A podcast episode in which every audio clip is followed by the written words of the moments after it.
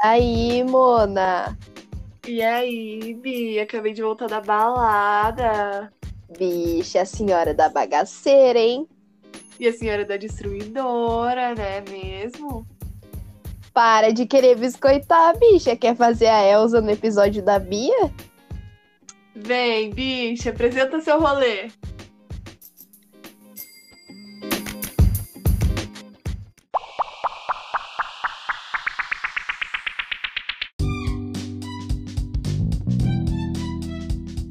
Aí, bichas! Então, gente, no episódio de hoje de Saindo da Caverna, eu vou falar como a linguagem foi se adaptando às novas coisas do mundo. A linguagem, ela mudou a forma de ver o mundo, mas a mudança do mundo também exigiu que, modifica... que modificássemos a linguagem. Se há coisas novas, é necessário que haja uma forma nova de falar disso também. Com a necessidade de novas formas linguísticas para falar do mundo, a gente pode dividir isso em dois grupos. A primeira, que exige, exige uma língua global, que todo mundo entenda, como era o latim e hoje é o inglês, né, normalmente. E a segunda, que é, exige uma língua mais nacional ou mais grupal, tipo uma gíria, ou ainda uma que retoma línguas pouco relevantes, como o dialeto africano, línguas indígenas, ou o pajubá, que é o dialeto gay, que é sobre o que eu vou falar hoje. Ao invés de pensar numa globalização, essa galera quis construir uma identidade própria, marcada pela linguagem.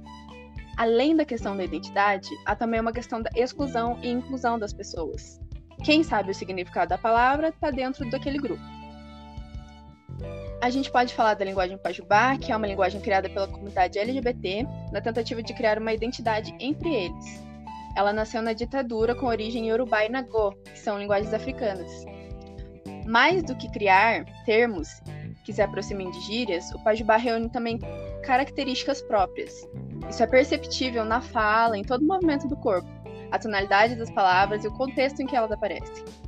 Agora escutem essa frase que caiu na prova de linguagens e códigos do Enem de 2018. Vou falar aqui para vocês.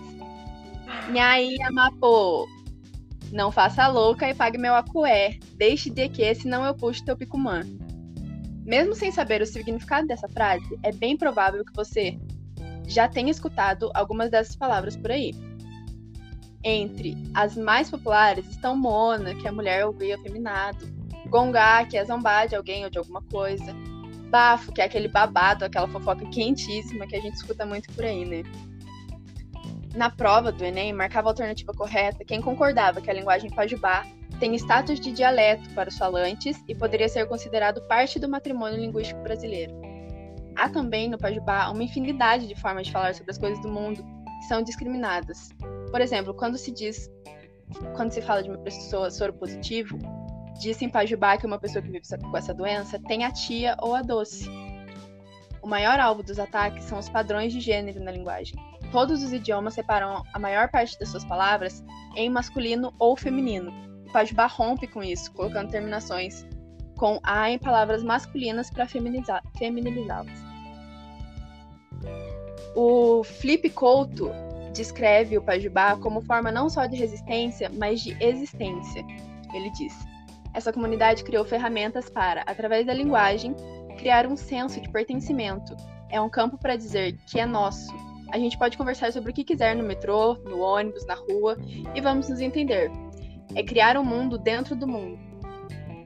Entre fevereiro de 1987 e março do mesmo ano, a ação da Polícia Civil que legalizou a prisão arbitrária de travestis na capital paulista perseguiu cerca de 300 travestis e mulheres trans. Eu tava lá, a gente corria do carro-pipa, da polícia, da sociedade civil e de todo mundo, relata Neon, que reforça a importância do Tajubá como forma de comunicação em código. Era a única maneira de garantir a sobrevivência. A operação usava o combate à AIDS como justificativa para a perseguição à comunidade LGBT. A frase que abriu o podcast pode ser traduzida como: E aí, mulher? Não se faça de desentendida e pague meu dinheiro. Deixe de mentira, senão eu, te puxo, eu puxo teu cabelo. Afinal, calote não é aceitável por melhor que seja desculpa, seja dada em português, formal ou em pajubá.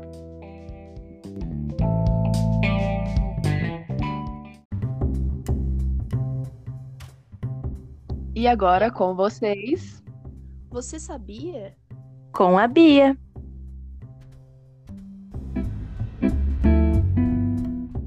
E hoje Em mais um Você Sabia com a Bia, eu vou falar sobre a linguagem Pajubá. O Pajubá, que é uma linguagem né, do pessoal LGBT, ele ganhou seu primeiro documento oficial em 1995. E em 2006, outra obra independente tentou assumir esse status de dicionário do Pajubá, Aurélia, a dicionária da linguagem afiada. É assinada por Ângelo Vip e Fred Lippe.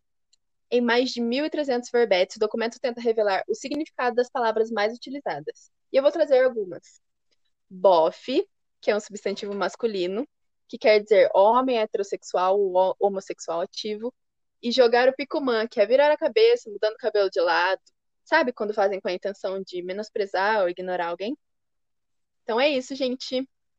Esse foi mais um Você Sabia com a Bia. Até a próxima.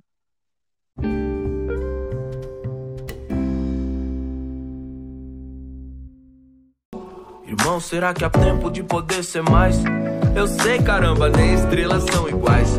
Tem mais, vitória agora é uma fresta de sol. No fim das contas, até de sua quem tinha razão. Então todas as areias da pulheta vão e as fotos amarelam como os dentes, as plantas, a gente, a chama, a febre intermitente vazia a estrada, cheia a caixa de entrada e de repente uma luz quadrada quente diz que viver é parte, voltar e repartir. Partir, voltar e repartir.